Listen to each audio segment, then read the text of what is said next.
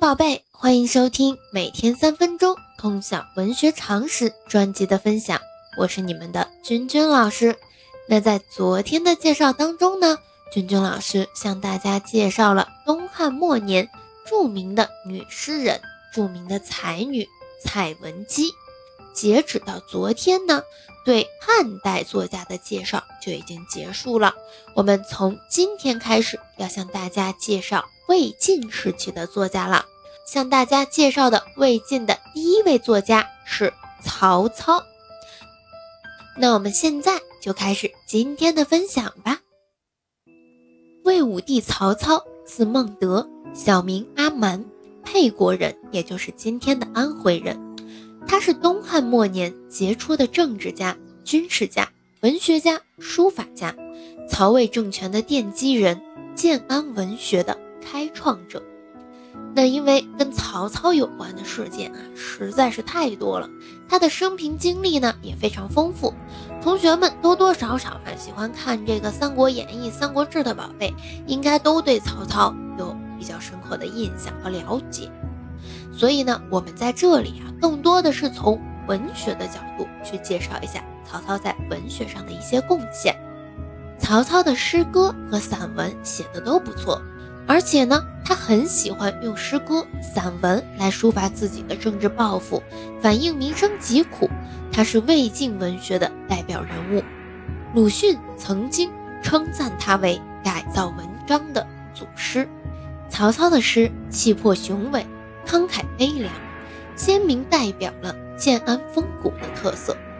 现今呢，存有二十多篇，全部都是乐府诗体，内容上。大致可以分为三类，第一类是关涉时事的，第二类是用以表述理想为主的，第三类是游仙诗。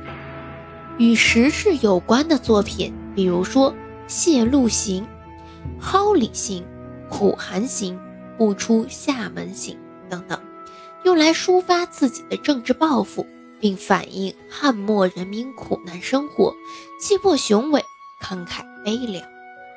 用以表述理想为主的诗歌有《入关山》《对酒》《短歌行》等等。《入关山》和《对酒》呢，主要写的是政治理想。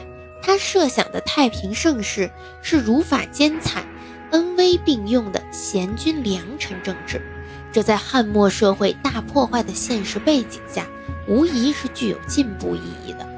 而《短歌行》的主题呢，是求贤，以山不厌高。海不厌深，周公吐哺，天下归心等诗句，抒发求贤若渴、广纳人才以继承其大业的心理。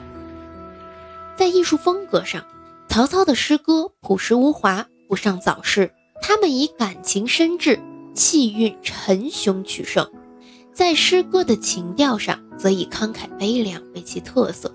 慷慨悲凉呢，这本来是建安文学的共同基调。不过，在曹操的诗中，他表现的最为典型、最为突出。在诗歌题材上，曹操的乐府诗并不是照搬汉乐府的成规，而是有所发展的。他也开创了以乐府写时事的传统，影响深远。曹操在文学的功绩上，还表现在他对建安文学、建安七子所起的建设性作用上。建安文学能够在长期战乱、社会残破的背景下得以勃兴，同他的重视和推动是分不开的。事实上，建安时期的主要作家无不同他有着密切的关联。可以说，叶下文人集团就是在他提供的物质条件基础上形成的，而他们的创作也是在他的倡导影响下形成的。